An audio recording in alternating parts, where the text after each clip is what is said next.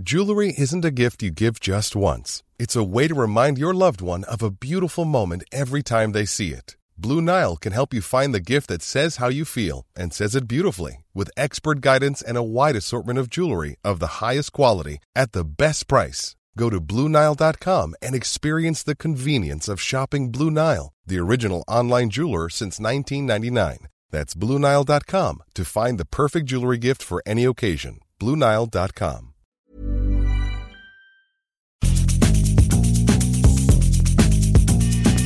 La misma vela, pero con un nuevo formato. Y un estilo único, incluyente, irónico, irreverente y abrasivo. Aquí empieza Me lo dijo Abela con Abela Micha. Imagen del día.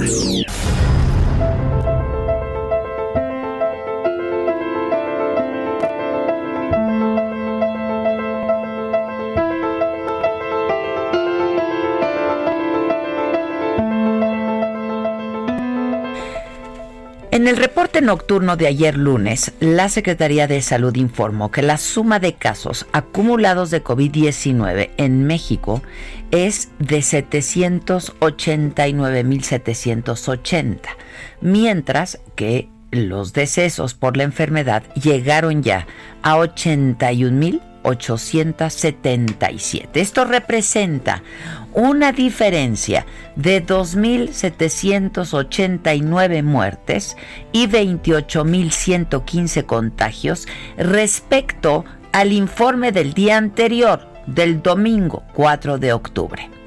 En una explicación técnica, José Luis Salomí, el director de epidemiología, dijo que estos casos no eran necesariamente de las últimas 24 horas, sino que se dio desde inicios de la epidemia.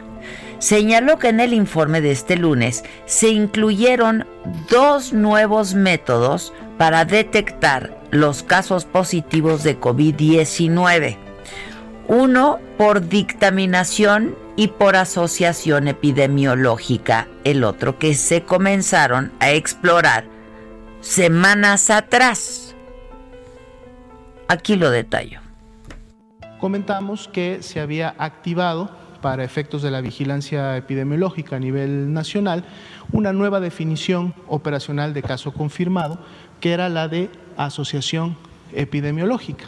Esta definición lo que pretendía era precisamente si yo tenía o estaba estudiando un brote o tenía en su momento eh, familiares, amigos ligados a un caso que yo ya había confirmado por laboratorio, haciendo yo uso de esta definición e inclusive sin la necesidad de tomar una muestra de laboratorio a los contactos de casos confirmados, sí por laboratorio, yo puedo asignarles la clasificación de ser un caso confirmado.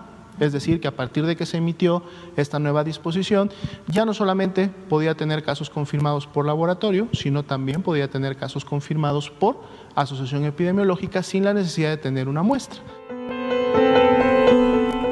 Bueno, no se informó, como todos los días, de los casos específicos de contagios y defunciones que ocurrieron entre domingo y lunes. Hugo López Gatel, subsecretario de Salud, insistió en que el incremento en los casos y defunciones se debe a la incorporación de esta nueva metodología empleada.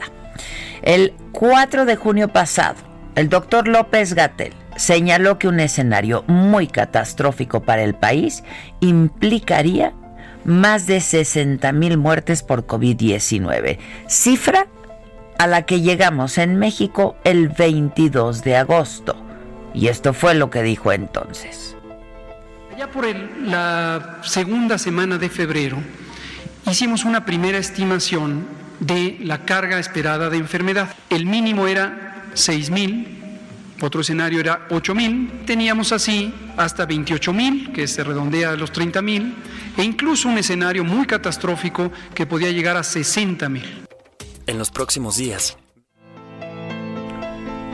Diez días después, el 14 de junio, el presidente López Obrador consideraba que México estaba ya dejando atrás la pandemia de COVID-19 y llamaba a no tener miedo, a recobrar la libertad. Estas fueron sus palabras entonces. Estamos dejando atrás la etapa más difícil de la pandemia de COVID-19. No es eh, echar al vuelo las campanas, no es cantar victoria, pero considero que ya pasó. Nosotros sabemos cómo nos debemos de cuidar. Vamos a poder salir a la calle, este, vamos a realizar nuestras actividades como siempre y vamos a sentirnos seguros, y no tener miedo. Ahora sí, recobremos nuestra libertad y actuemos con criterio. Y desde el 18 de marzo pasado, cuando se registró la primera muerte por COVID-19 en México hasta el primero de junio, se registraron 10.167 muertes. En 20 días, al 19 de junio, la cifra ya se había duplicado a 20.394. De acuerdo a datos oficiales, ha ido en ascenso a un promedio de 10.000 casos en menos de un mes, hasta llegar ayer a los 81.877 fallecimientos. Aunque hay otros datos. Por ejemplo, este que afirma que ha habido 173 mil muertes más que el año pasado en cinco meses de epidemia. Junio y julio registraron la mayoría de muertes, con 47.520 y 50.513 muertes respectivamente. Pero esto, déjenme insistir en ello, va mucho más allá de cifras, de números, de estadísticas, de metodologías, de datos, de declaraciones, de politización de la pandemia, de estrategias fallidas, decisiones tardías, falta de pruebas, caprichos, gestión de la pandemia. Hoy miles de familias en México han perdido a un ser querido, lo cual es terrible y muy, muy doloroso.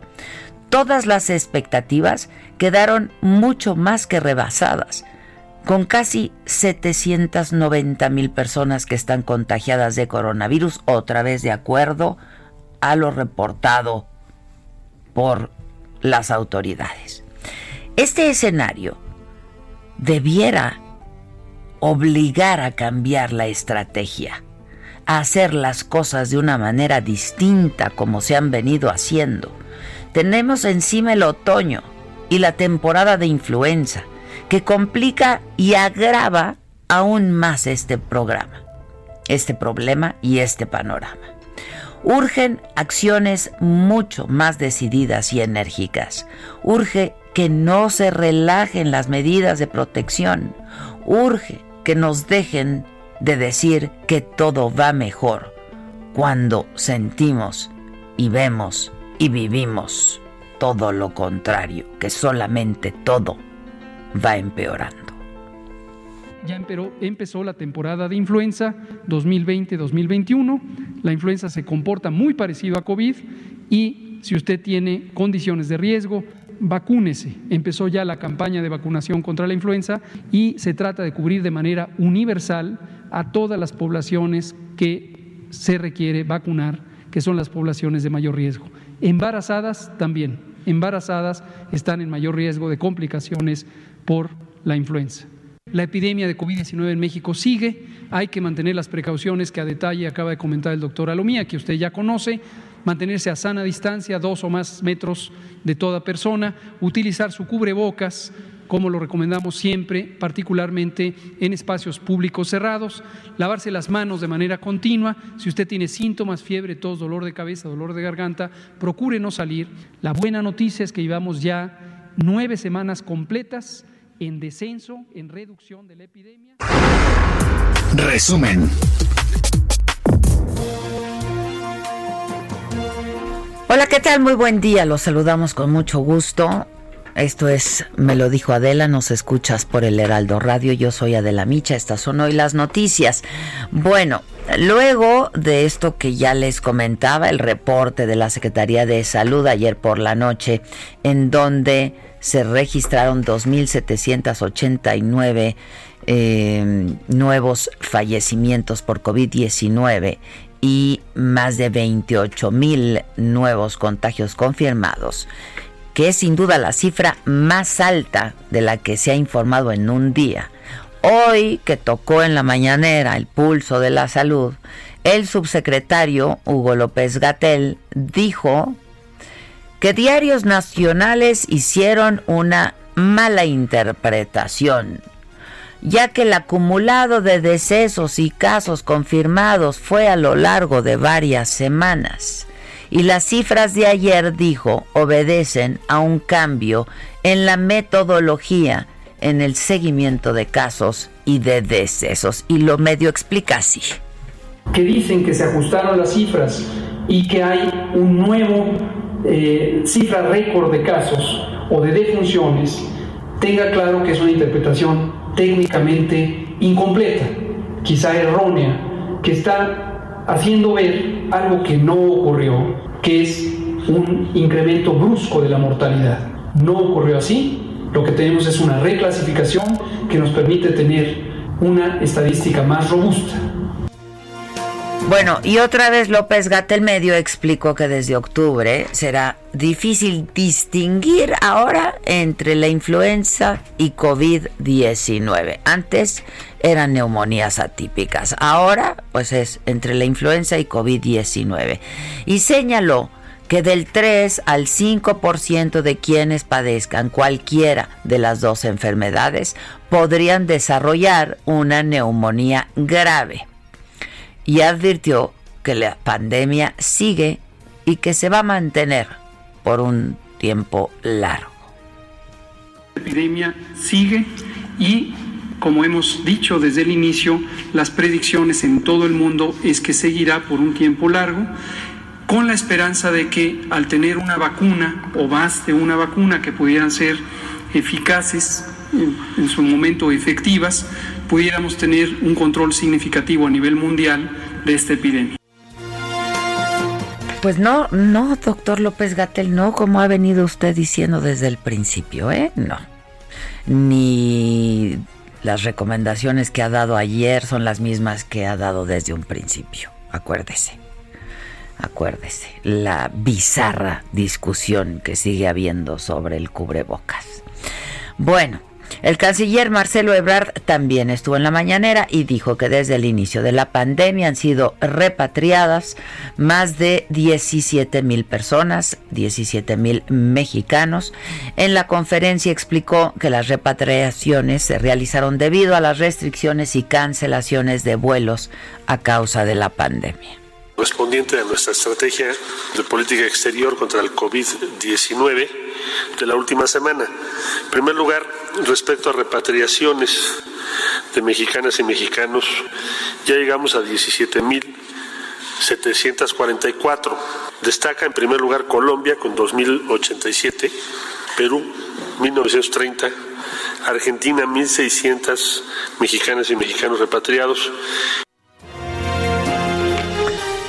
El presidente López Obrador anunció el envío de 5.000 elementos de fuerzas federales encabezados por el secretario de Marina eh, para atender la emergencia ahora por los efectos del huracán Delta en la península de Yucatán. Pidió a los pobladores de la zona de riesgo tomar las precauciones necesarias, atender las recomendaciones de las autoridades. De hecho, dijo que estaría visitando algunos lugares este fin de semana. Se ha dado la instrucción de que se movilicen hacia la península, hacia Yucatán y Quintana Roo, cinco mil elementos con todos los equipos necesarios para proteger a la población.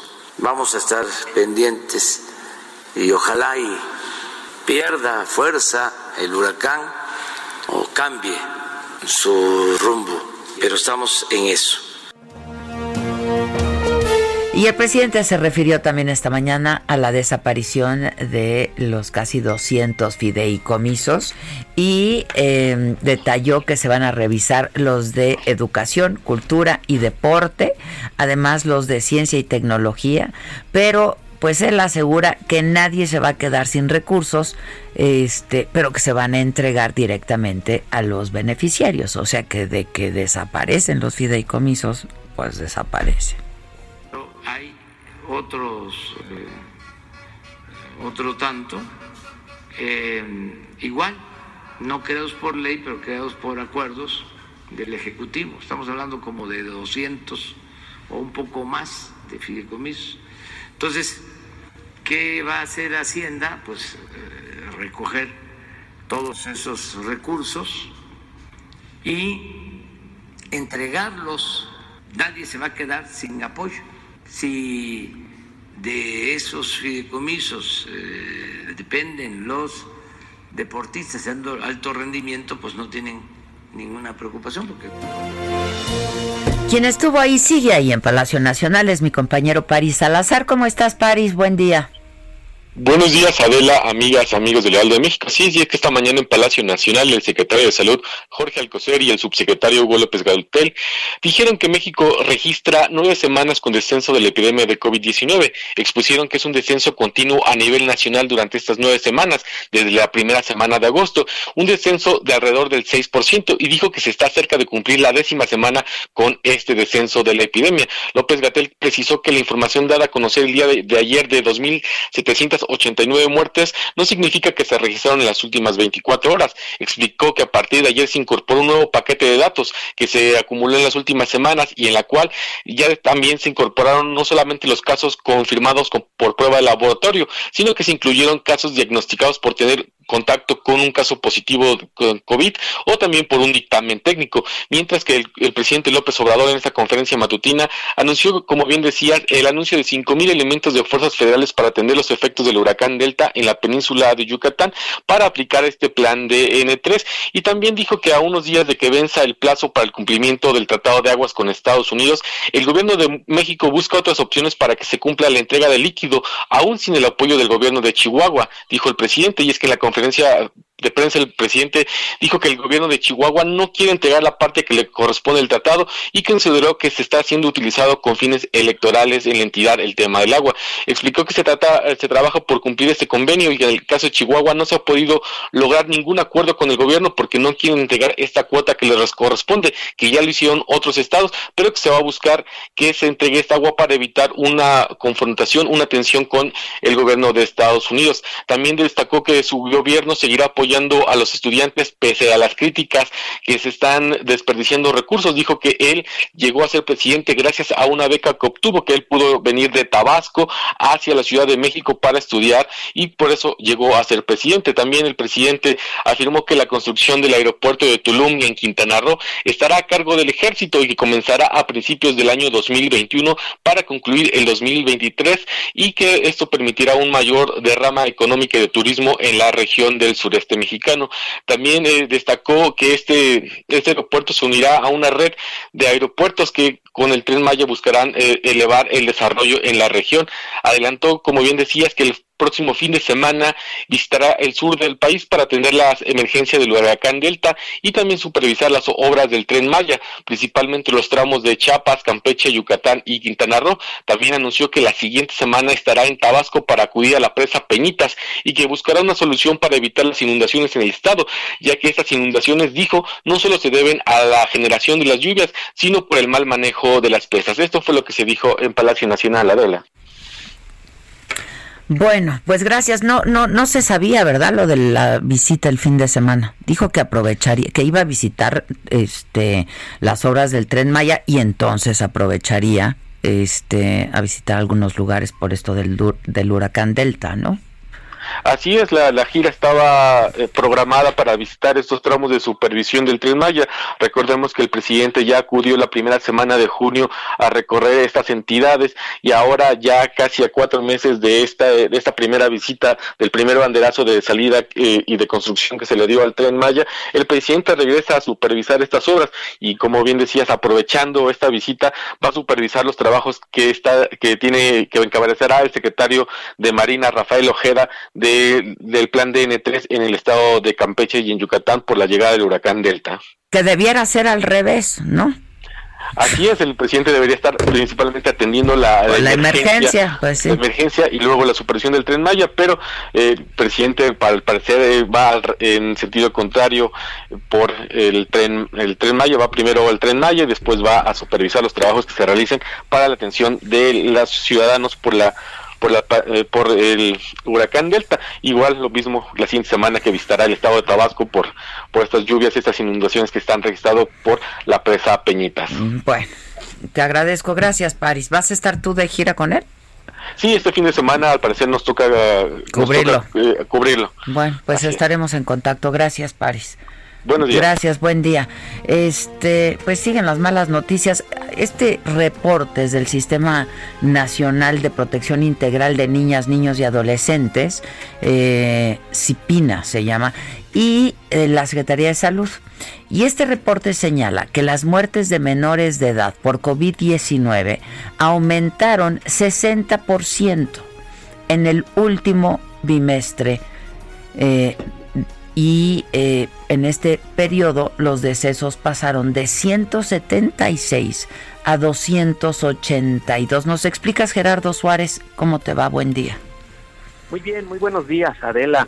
Las muertes de menores de edad por COVID-19 aumentaron 60% en el último bimestre, esto de acuerdo con datos de la Secretaría de Salud y el Sistema Nacional de Protección Integral de Niñas, Niños y Adolescentes.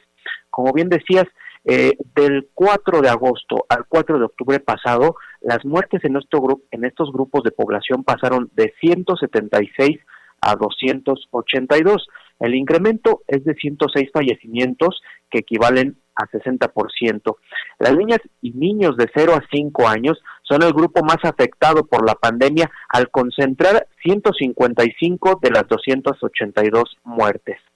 Además, durante este último bimestre, los casos confirmados de coronavirus entre menores de edad subieron casi al doble en el periodo ya señalado, al pasar de 11.459 en agosto a 22.209 en octubre, es decir, 94% más. En este caso, las personas de 12 a 17 años concentran poco más de la mitad de estos contagios confirmados, de acuerdo con los datos oficiales que revisamos. Adela, también checamos la relación entre la cantidad de defunciones y de casos confirmados por, por entidades. Y Baja California es la, el estado que tiene la tasa de letalidad más alta en niñas, niños y adolescentes con 7.4%, seguido de Morelos con 5% y Aguascalientes con 3.5%. En contraste, Querétaro es la única entidad del país donde no han ocurrido muertes de niños por COVID-19. Este es mi reporte, Adela. Muchas gracias. Eh, gracias Gerardo. Pues no, no, no son buenas noticias. Oigan, y sobre este el partido sobre Morena y pues la, la, la, nueva dirigencia y la encuesta y etcétera, resulta que militantes de Morena pues ya se lanzaron contra el Tribunal Electoral del Poder Judicial de la Federación porque se difundió un proyecto de sentencia que propone diferir la encuesta para elegir a la nueva dirigencia del partido hasta que pasen las elecciones del 2021. Mientras se mantendría el um, actual comité ejecutivo que encabeza Alfonso Ramírez Cuellar, con quien hablamos justamente ayer.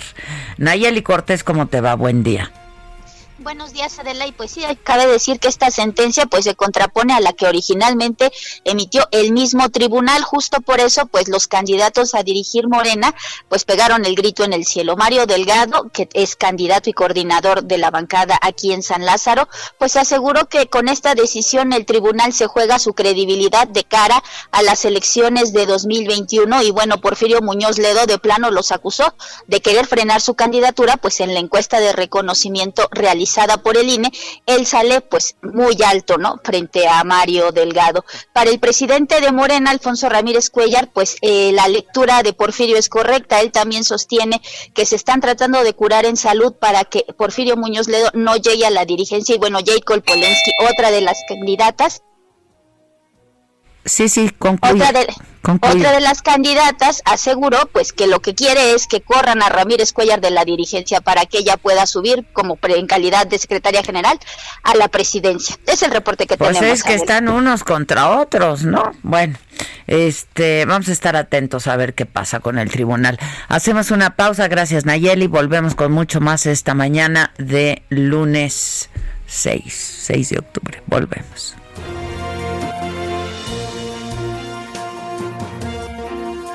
Perdonen. Vale.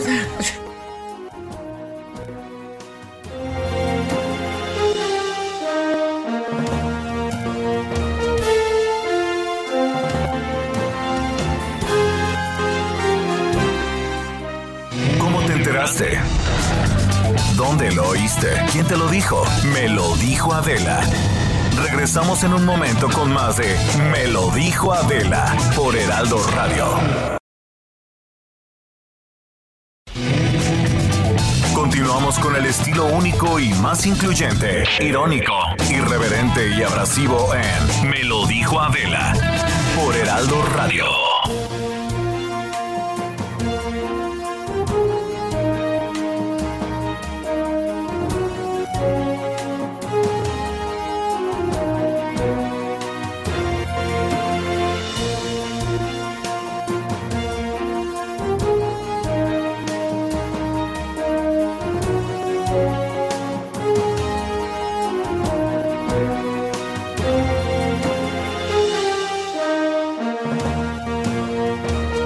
Bueno, estamos ya de regreso y em,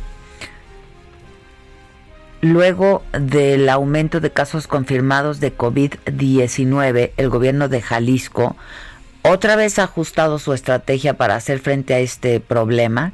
Eh, no va a haber otra vez eventos masivos ni reapertura de estadios. Tampoco van a regresar a clases presenciales los niños. Voy contigo, Mayeli Mariscal. ¿Cómo estás? Buen día. Hola, ¿qué tal? Muy buenos días, Adela, todo el auditorio. Así es, el gobernador del estado, justo en un mensaje que difundió el día de ayer en la noche a través de sus redes sociales, pues dio este aviso de el ajuste justamente en la estrategia debido al incremento de casos y es que tenemos un indicador que implicaría el activar un botón de emergencia, es decir, paralizar las actividades no esenciales en la entidad y eh, en estos momentos se encuentra el indicador en 360 casos por cada millón de habitantes. Es decir, el máximo en este indicador es de 400 casos por cada millón. Estamos a tan solo 40 casos para activar este botón y es por eso que decide el mandatario estatal el frenar justamente la reapertura de nuevos giros o giros que aún no han reabierto así como el no permitir justamente el ingreso a los espectadores ya en estadios y también espectáculos masivos, que estaba, digamos, en la mesa a consideración de los expertos de salud. Entonces, pues básicamente la estrategia se ajusta y por supuesto que el retorno a las aulas tampoco está, eh, pues al menos en un futuro próximo, programado para los alumnos jaliscienses.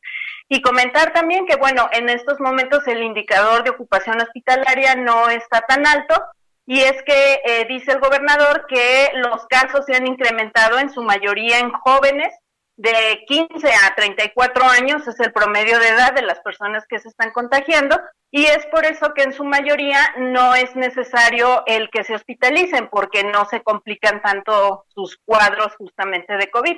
Y es por eso que la ocupación no ha aumentado, sin embargo los casos de manera considerable pues sí van en aumento y por eso en Jalisco pues se ajusta la estrategia de la y así se ha estado haciendo desde que inició en el estado de Jalisco, ¿no? Se ha estado ajustando la estrategia.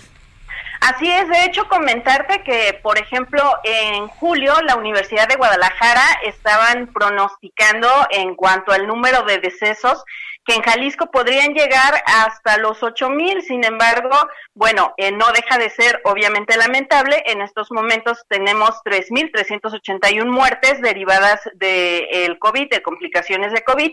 Sin embargo, pues como dices, las, los ajustes en esta estrategia pues han permitido actuar de manera oportuna y evitar justamente mayores desgracias. Oye, por cierto, Mayeli, que la FIL pues va a ser virtual, ¿no?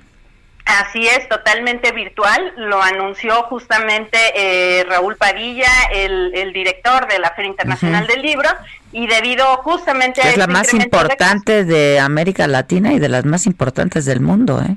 Así es, y sobre todo las editoriales que la esperan justamente pues para incrementar las ventas, ya tienen programadas las ventas eh, en esta importante feria. Sí, y todos, la verdad, porque es una, una feria muy importante. Bueno, eh, pero va a ser entonces eh, en línea. Te agradezco, Mayer, y un abrazo. Gracias. Gracias. Hasta luego, excelente día. Igualmente. Bueno, ya ayer les hablábamos de lo que ocurrió en la conferencia mañanera en Palacio Nacional desde muy temprano, este acuerdo que hizo la iniciativa privada con el presidente Andrés Manuel López Obrador eh, para pues reactivar la economía. Es un plan de inversión por parte de la iniciativa privada para reactivar la, la economía. Y estuvieron ahí representantes. Eh, pues de varias organizaciones, confederaciones, etcétera, etcétera. Eh, quien no estuvo ahí fue Gustavo de Hoyos, el presidente de la Confederación Patronal de la República Mexicana, la Coparmex. Eh, y yo lo tengo en la línea, aquí sí está, y lo tengo en la línea telefónica. ¿Cómo estás, Gustavo? Buenos días. Hola, Adela, muy buenos días. Qué gusto saludarte. Eh, estoy aquí porque amablemente me invitas y con gran gusto de dialogar con tu audiencia. ¿E-, ¿Eso significa que ayer no te invitaron? Pues este, eres muy persuasiva, como dicen luego, ni guardia que no te toquen, ni comisión que no te den, y efectivamente no fuimos convocados ayer, lo cual no significa que de tiempo atrás este, no hayamos estado participando conjuntamente con el CCE en todo este proceso de negociación, pero para responder a tu pregunta de manera directa, eh, no, no fuimos convocados, adelante. No, es decir, ni tú en lo personal, ni nadie de la Confederación. No, eh, por lo que entiendo, la Presidencia de la República decidió únicamente convocar eh, al propio presidente del CCE, al presidente del Consejo Mexicano de Negocios y a los representantes de tres organizaciones empresariales. Al resto de las organizaciones del CCE por alguna razón, este, no me toca mi opinión al respecto, pues no nos invitaron. Mm, ya, este, oye, pero eh, pues la Coparmex agrupa a muchas empresas, ¿no? Sí, mira, eh, la, realidad de las cosas es que ha sido difícil eh, mantener una relación fluida, particularmente cuando se trata de la intervención del presidente con sus funcionarios, la, la relación, la comunicación, la gestión de la agenda eh, transcurre de manera más o menos normal, a veces con altibajos, desde luego, pero eh, parecería que en la persona del presidente sí hay cierta sensibilidad por el hecho de que la Coparmex, como tú bien sabes y conoce la audiencia, pues eh, no está con la actitud nunca de chicas en blanco. Nosotros apoyamos cuando vemos buenas decisiones, buenas políticas públicas, como es el caso, desde luego, de este acuerdo, pero también señalamos los errores y que ahora pues abundan en la administración. Eh, bueno, hablando de, errores, eh, ¿cómo, ¿cómo ves lo que se anunció ayer? En donde supongo que pues estuviste participando del proceso, ¿no? Sí, Adela, mira, eh, es una buena señal. Eh, creo que es un paso en la dirección adecuada.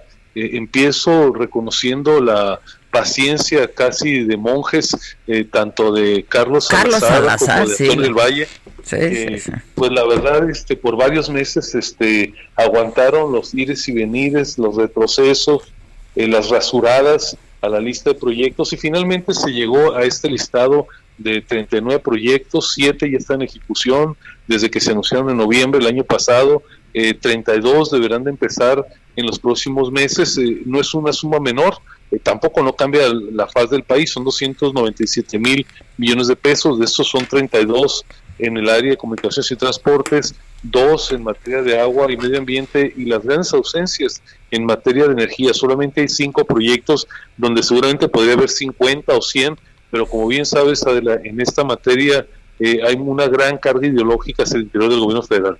Que fue uno de los señalamientos que han hecho los expertos, ¿no? Que no se habla de energías renovables, no hay ningún proyecto que se que se em, que se concentre en eso que se enfoque en eso y sí mucho de infraestructura.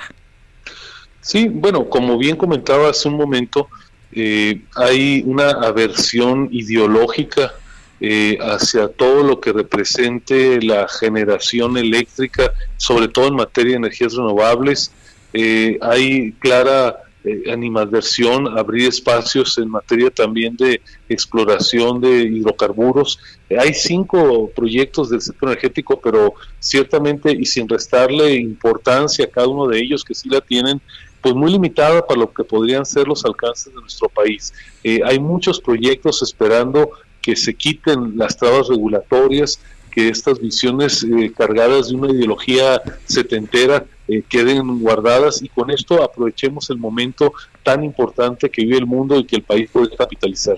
Pero es importante entonces lo que se anunció ayer, porque hay quien lo ha disminuido mucho, ¿eh? Mira, a ver, cuando recibes, Adela, déjame ponerlo en, perspectiva, tantos mensajes negativos del gobierno todos los días, eh, algo que podría parecer cotidiano, eh, simplemente un anuncio de que no habrá obstáculos o habrá cierta facilitación, porque son proyectos privados, eh, pues parece una gran noticia. Y yo creo que hay que aquilatarla en esa dimensión. Ojalá que tuviéramos ese tipo de anuncios de manera mucho más cotidiana y que ocupara nuestro diálogo con el gobierno más el cómo construir, cómo levantar la mirada, cómo ir a lo que nos une, eh, encontrar acuerdos en lo esencial y no en esas descalificaciones que desafortunadamente hoy parecen lo cotidiano. Pero el anuncio sí se hizo como si fuera algo muy importante. El presidente dijo que esto iba a impulsar la reactivación económica, que se iban a generar muchos empleos. Yo lo que pienso es que si podemos pasar del anuncio a los hechos y si estos 32 proyectos que están por iniciarse efectivamente logran eh, tomar tracción, si se quitan los obstáculos, porque muchos se anunciaron como un propósito. Si el 100% se cristalizaren debido a una decisión del gobierno de apoyar o de no estorbar, sí sería un empujoncito importante, no suficiente. Eh, tenemos ahí eh, algo que no podemos dejar de lado, eh, abandonados a los microempresarios, a los pequeños empresarios. para ellos no ha habido absolutamente ningún programa público en México. Y han estado cerrando y cerrando y cerrando, ¿eh? Efectivamente, entonces, a ver, hay que darle un voto de confianza a este acuerdo, hay que celebrar que haya grandes proyectos, desde luego que lo respaldamos, lo digo categóricamente, pero hay una preocupación de que no existe el día de hoy un solo programa público relevante para apoyar a los microempresarios, a las florerías, a los gimnasios, a los restaurantes, a los pequeños talleres, donde está el 80% de la empresa de este país. Este, oye, eh, Gustavo, eh, pues ya, ojalá que así sea, porque como tú dices, se anunciaron 39, de los cuales 7 ya estaban echados a andar desde noviembre del año pasado, ¿no? Y pues a ver si se concretan estos 32, porque del anuncio a que se hagan, pues habrá que ver, ¿no? Sí, como dice el clásico, del dicho al hecho hay mucho trecho. Pues, Esperemos que aquí del dicho al proyecto eh, haya voluntad. Pues sí, ojalá. Oye, Gustavo, este, a, propósito, eh, no hemos hablado desde hace un rato y el presidente sugirió que fueras a las casas de campaña y de frena. Eh, tú respondiste, pues a la hora que me digan ahí estoy, este pensando en que te iban a dar audiencia, ¿no? Pero él decía, pues que se vaya a quedar ahí a una de las casas de campaña. cómo ves este movimiento? Bueno, la, verdad, déjame antes de entrar de lleno a tu pregunta, eh, parecería que la vida palaciega eh, le está cambiando los hábitos al presidente. Ahora dice que ve desde la ventana a los que están allá afuera. Qué lástima que un líder eh, de formación popular este, pues empieza a tener esta visión monárquica, ¿verdad?, de quienes no viven dentro del palacio. Pero dicho lo anterior, Adela, a mí me parece que los movimientos de todo tipo, eh, más allá de que podamos coincidir o no íntegramente con sus demandas, siempre tienen que ser defendidos por todos nosotros. Eh, el derecho a expresarse, eh, el derecho a asociarse, es una de las garantías fundamentales que tiene que ser salvaguardada. A mí me parece que el hecho de que en la actual administración el presidente, cuando ve un movimiento relevante, que ahora puede ser frena, o el 8 de marzo eh, fue el movimiento de las mujeres y que inmediatamente se busque descalificarlo, en nada le ayuda a la evolución democrática del país. En ese sentido, déjame ratificar aquí contigo que yo ni formo parte, eh, ni auspicio, eh, ni coordino nada que tenga que ver con Frena, no conozco ni siquiera a su dirigente, jamás he hablado con él, no he intercambiado un solo mensaje. Eh, sin embargo, creo que es una expresión que por su dimensión tiene que ser respetada.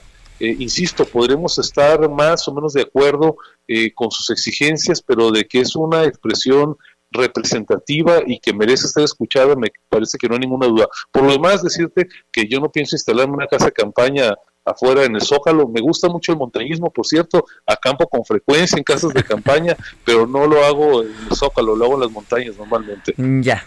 Este pero pues de audiencia nada, ¿no? Y de ¿por qué no te vas y te apersonas ahí a una mañanera? Mira, la realidad es que en el caso de las mañaneras eh, me parece que es un ejercicio que deja mucho que desear.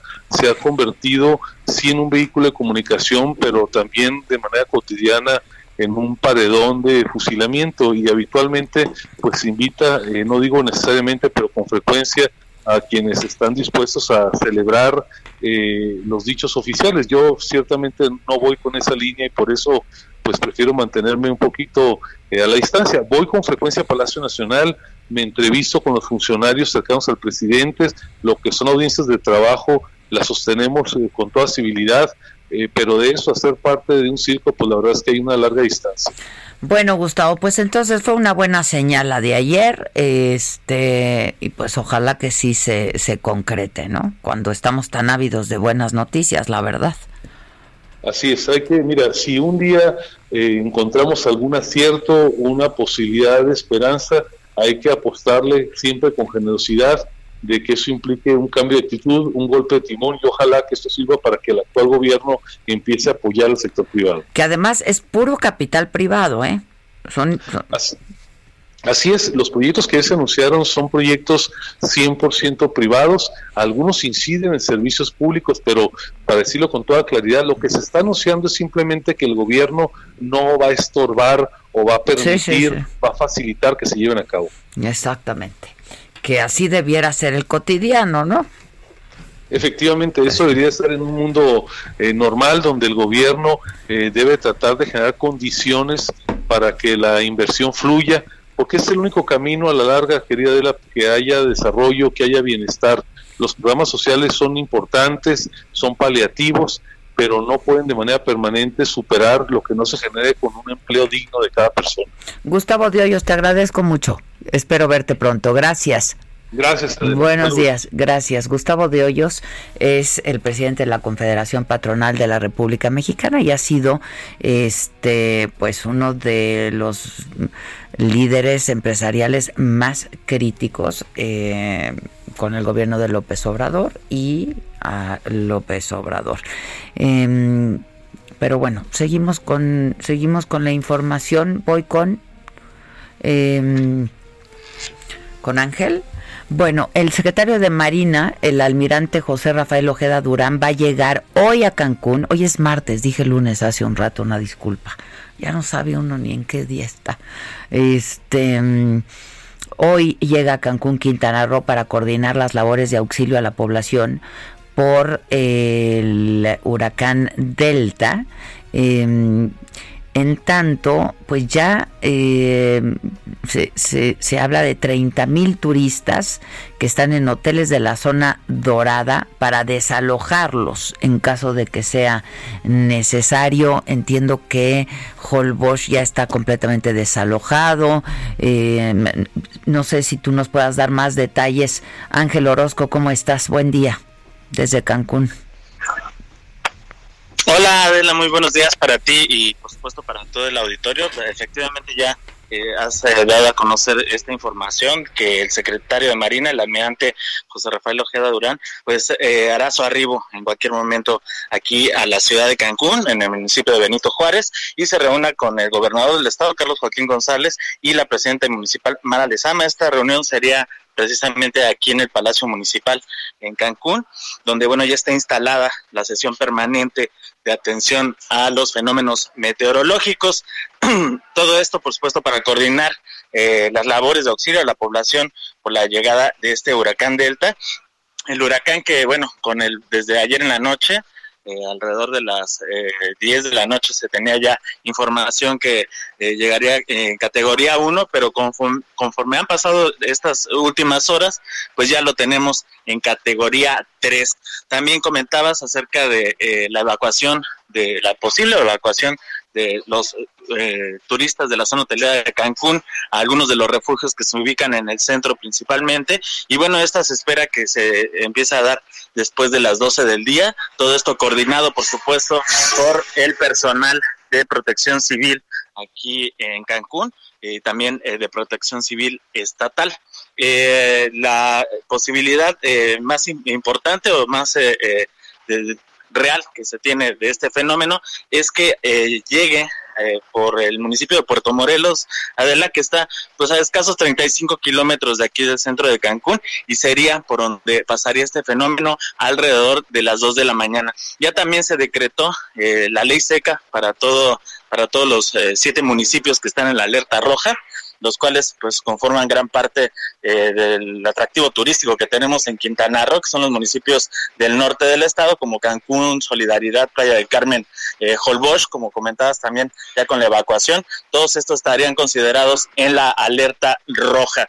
Eh, estaremos aquí al pendiente de lo que se vaya desarrollando de información y por supuesto eh, esperando la llegada del almirante de Marina, quien, como te comentaba, eh, se hará cargo de la sesión permanente en eh, fenómenos meteorológicos aquí en Quintana Roo. Bueno, estaremos muy atentos, ¿no? Informando al auditorio, por supuesto. Muchas gracias.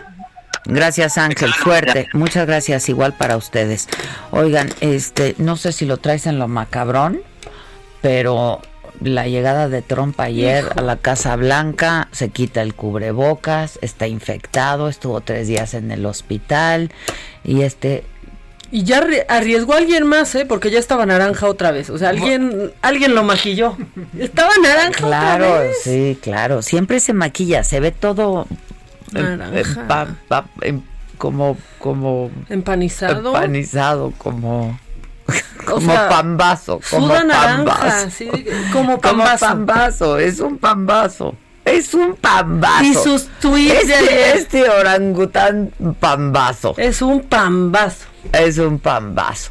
A ver, y luego dijo que le perdamos el miedo al COVID, que por favor no le tengamos miedo al COVID, que en Estados Unidos están los mejores doctores. Por andar diciendo eso es que le dio COVID, ¿no? Y luego no dijo que ya había entendido muchísimo del COVID, que pasó unos días muy interesantes ahí aprendiendo muchísimo. Fue tal el tratamiento y tan innovador que ya no contagia y por eso se puede destapar la boca y la nariz. No, Pero aparte, no. yo también le perdería el miedo al COVID si te tratan como al presidente Oye, Trump o como a cualquier presidente que se enferme. Y ni así, ¿eh? O sea, y ni así, ¿eh? Y ni pero, así. híjole. Este. Porque hay gente que no tiene está que- acceso a nada. Ahí está que a Johnson le dio, le dio duro, digo, se recuperó, pero no tiene nada que ver con, pues, ni la edad de Trump, ni el estado de. Solo el sobrepeso de salud. pon tú, pero no la pero edad. no la edad. Y, pues, ni Bolsonaro tampoco. Esto dijo cuando llegó a la Casa Blanca. Just left Walter Reed Medical Center, and it's really something very special. The doctors, the nurses, the first responders, and I learned so much about coronavirus. And one thing that's for certain don't let it dominate you. Don't be afraid of it. You're going to beat it. We have the best medical equipment, we have the best medicines, all developed recently, and you're going to beat it. I went, I didn't feel so good. Fíjate, Mm. dijo que, que hasta hace unos días había él dicho que nunca se había sentido tan bien, que se sentía mejor que hace 20 años y pues nada, que le da este el virus y ahora, pero, pero que no exponga otra vez quitándose el tapabocas. No, no, no, y es un hipócrita mustio y diciendo, los medios, los medios me están atacando por haber salido a saludarlos cuando llevaban horas, incluso Qué días ahí. qué Si malagradecidos. no lo hubiera hecho, ¿no? hubieran dicho que qué malagradecido yo. Ahí va otra vez en su vueltita sin cubrebocas otra vez, No, ¿no? no, no. En fin. Poniendo a la pobre maquillista que lo pintó. Ojalá haya sido con aerógrafo así de lejito. Puede ser, puede ser. pero- qué, qué bárbaro. No, está muy mal, está muy mal eso. Que, pues, que se guarde. Y luego también descubriendo la fuerza de la cortisona, ¿no? El poder de los esteroides. Esteroides, Me pues, siento mejor que hace 20 años. Pues claro. Los esteroides son un Son un shot. con un amponazo, No. claro, te ponen, te ponen.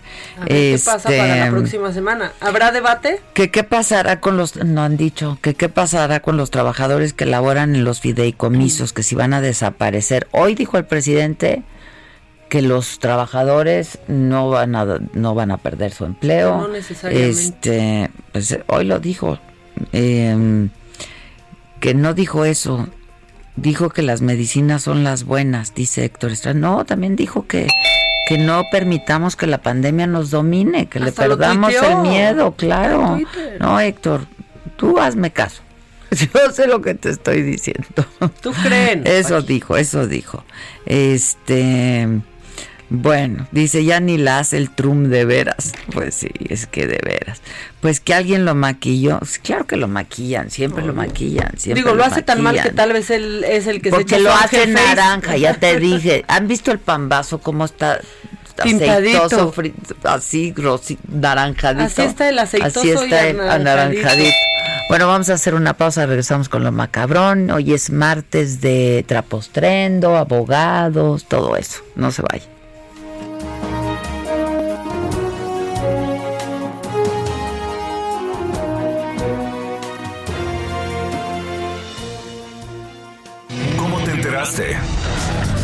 ¿Dónde lo oíste? ¿Quién te lo dijo? Me lo dijo Adela.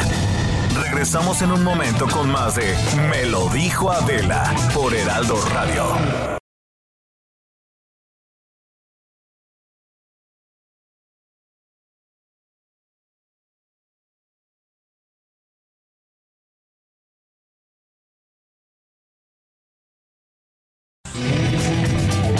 Continuamos con el estilo único y más incluyente, irónico, irreverente y abrasivo en Me lo dijo Adela por Heraldo Radio.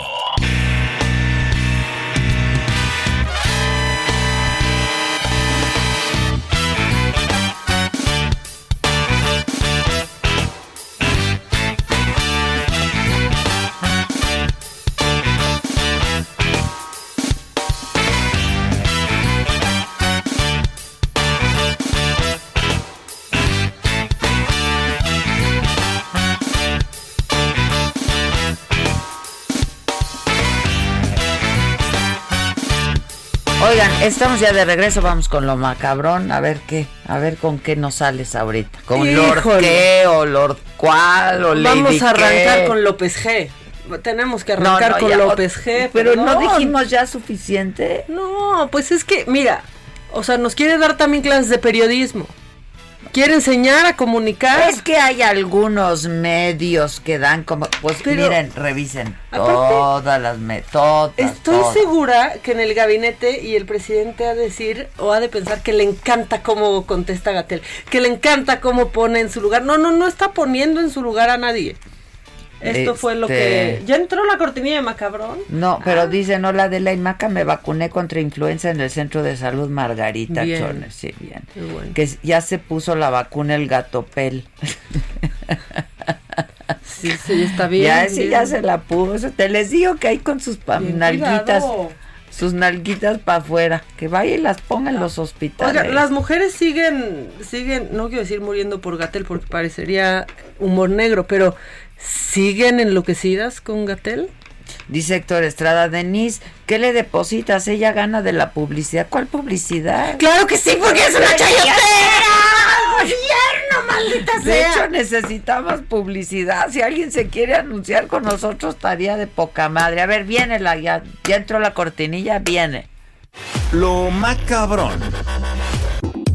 Bueno, pues mira, la neta, Gatel, ni nos regañes ni nos andes corrigiendo. Porque ayer que dieron esta cifra de más de 2.700 muertes, pues se enojó mucho porque pues algunos decían, pues se registraron, hay más muertes, Bueno, ¿no? ver. De 24 horas para acá. Pues. si todas las noches desde hace meses nos tiene acostumbrados a que da los datos oficiales ¿no? El recuento de los daños de las últimas 24 horas. Bueno, pues son 2.700 muertes de las que no se había hablado a mí. Yo no sé si fueron ayer, antier, antes de ayer. Da igual. El caso es que ahí están. Exactamente. Pero los medios neoliberales y malditos que quieren desinformar al pueblo tergiversan todo, Adela. Entonces se enojó López G. Se enojó muchísimo. Hasta leyó un tuit. Sí. A ver, concéntrese en la conferencia. No ande en Twitter también todo el tiempo, doctor. Aunque le gusten los likes y tener muchos followers. Esto es lo que, lo que dijo ayer ¿Tú lo cuando... sigues? No, que Yo lo voy a andar tampoco lo siguiendo. sigo. Ah, O sea, no, yo no caí con él. No ca- aquí no se cayó. Sí, con él 10 desde el pri- minutos sí, 10 minutos sí. Pero 10 ya traía el antecedente es de- muy estructurado, ¿no? Sí. Este, 10 minutos porque además pues le asignaron la vocería, pues la vocería, nada más decir. Pero, Pero no este ya caímos se atribuyó a- ya todo. Acuérdate que ya le teníamos ahí un poquito de corajito No, por no. cómo desmentía a los padres de, eh, Sí, de niños, los niños con con cáncer. sí. Ya, o sea, ya trae ahí su colita. Este, bueno, esto dijo ayer en la, en la conferencia, la interrumpió por un tuit. Aquí veo en Twitter, perdón, lo tengo que decir en tiempo real porque lo acabo de encontrar. Hay un periódico que se llama El Financiero, ¿no es cierto?, en México. Sí, sí. No es cierto, me- le tuit conoce, hace ¿no sabe? 11 minutos, 12, casi 13. Última hora. México rompe récord de muertes diarias registradas por COVID-19 con 2.789 y de casos confirmados 28.115. Por favor, algún caritativo reportero, ustedes o alguien más, le avise al editor del financiero que vale la pena que haga un trabajo periodístico más profesional, que tiene una función social que cumplir, que estamos en medio de una epidemia. ¿Y usted con qué tiene que cumplir, López Gatel, eh? ¿Qué Usted tal que parece que se está cumplir con diciendo que no él? hubiera fallecimientos en este país? Eso es con lo que usted tiene que cumplir. Ojalá haga un trabajo más profesional. Lo más profesional que puede hacer López Gatel es renunciar. Ya, y que no serio, volvamos ¿eh? a sa- saber de él jamás, Es lo ¿eh? más profesional que puede hacer ya. Renunciar. Pero no, Adela, ¿sabes qué? ¿Eres científica? O me lo ¿Entiendes? explicas otra Eres vez. científica, te lo me lo- voy a volver a me lo explicar. Porque la gente que lo defiende dice, no, no, no, y los reporteros le preguntan desde una ignorancia. Yo digo, ¿y tú qué? ¿Tú sí sabes? ¿Tú eres científico? Bueno, ya, no me quiero enojar. Eh, la jefa de gobierno hizo una declaración en una de sus videoconferencias que la verdad me cayó de variedad. Ah, lo La de- verdad me cayó de variedad. Que si era un performance. Pues que expliquen si lo de Frena es un performance. Performance, y si a lo mejor es un performance. Y neta, tal vez sí. Está increíble, estuvo muy bien ahí. Estuvo muy bien. Estuvo muy Esto es lo que, lo que dijo, porque fíjate que me cae bien por sarcástica Lo y hizo por muy bien, irónica. lo hizo muy bien. Esto dijo Claudia Sheinbaum. Yo más bien diría que ocupen sus tiendas, ¿no? Porque es bien fácil poner un montón de tienditas y decir que son muchas personas. Nosotros, eh, por ejemplo, pues hubo un diálogo ahí para que había no sé cuántas tiendas ahí sobre Reforma y Avenida Juárez, por el caballito, eh, y se les pidió pues que si no se iban a quedar ahí, pues que retiraran las casas de campaña y mejor se vinieran todos al Zócalo. Entonces, repito, hay libre manifestación siempre y cuando sea eh, pacífica y eh, pues sí una orientación a que pues si van a poner tiendas de campaña pues que por lo menos las ocupen, ¿no? O a lo mejor es un performance, también se vale, ¿no? Pero pues sí es distinto decir que es un plantón a un performance. Estuvo increíble. A lo mejor es que un sí es como un performance. Ahí están con sus rosarios, rece y rece y sus carteles. y- No, no, no, no, no, no, y sus sus rosarios. sí. Y que aquí está el notario, y pásele No, y firme. no, no. Ay, ya, por favor. Y aparte, de verdad, lo que peor Como me cae dice el es presidente, la échenle ganas, échenle ganas. Ayer, híjoles. Y luego en plena pandemia. Échenle ahí- ganitas, ¿no? Pues sí, aparte había notas que había brotes de COVID ahí, digo, de las pocas personas que están suficientes para que para que sí haya brotes de COVID. No, claro, y O yo sea- estaba viendo imágenes y no, no, eh, bueno, Susana no hay. No. Susana ahí no está. Y no todos traen mascarilla. En el rezo casi no hay cubrebocas, ¿no? En el rezo. Imagínate en el rezo las gotículas. Sí, o sea, la señora ahí ferviente, ¿No? ¿no? Con una pasión. Eh, un escupe, un escupe a medio rosario. Sí, sí. Y sin cubrebocas. Échenle ganas, este, para ver si, si lo llenan. Y tiene que ser varias veces. Y además de eso, quedarse hasta el 22, que va a ser el referente. No, Ahí ya. está. Que No, se ya. queden hasta el 22. Te digo que a quien mejor le, le están haciendo un favorzote a López Obrador. Si ya hasta parecen cuates Lozano y No, AMLO. Claro. O sea, claro. van a acabar siendo, siendo cuates. Bueno, este, y como hay gente, anda bien peleonera la banda de la, o sea, ahí se estaban, pero dando unas indirectas Biden y Trump ayer en Twitter, peleándose que si wear a mask, que si no le tengas miedo al COVID, todos, todos, absolutamente, todos peleando, calentando el ánimo para mañana que hay debate entre VPs. Mañana va a haber Mañana debate miércoles, con claro. Mike Pence y Kamala Harris, que yo creo que Yo- puede estar mejor, o sea, Que el con contenido va a estar sí. mucho mejor. Y Kamala Harris creo que a mí me dan muchas ganas de escucharla. ¿Tienes ¿no? el horario? Y de conocerla más. Ahorita te Qué digo bueno que es el miércoles porque así no hay saga. Y lo puedes ver. live y lo puedo ver, sí lo quiero ver en vivo. Ahorita te el digo otro lo vi diferido. Pero debe de ser entre 8 u ocho y media, que fue el otro. Ahorita, ahorita te digo, pero ya regresando aquí a la región 4, también tuvimos nuestro pleito en Twitter. Sabes que hay niveles en todos lados porque se nos pelearon Noroña y el Mijis.